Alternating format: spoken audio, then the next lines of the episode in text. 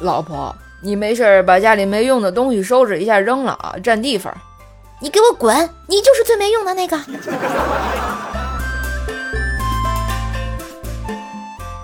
跟女朋友异地了好久，昨天他说晚上在学校小树林里看到一对小情侣在热吻。我说你偷看别人干嘛呀？结果他很气愤地回我道：“吃不到猪肉，我还不能看猪跑吗？”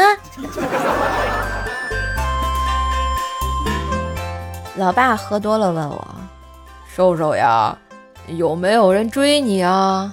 我说有啊，追我的人太多了，我在挑呢。这时，老爸突然笑了，老爸就喜欢咱们家瘦瘦的性格，没人追还能吹，呵呵。嘿，今日份段子就播到这里啦，我是段子搬运工瘦瘦呀。喜欢节目记得随手点赞、订阅专辑。并给专辑打个五星优质好评送月票哟！上瘦瘦主页订阅奏奈讲笑话，开心天津话，支持瘦瘦就要多分享、多收听、多打赏哟！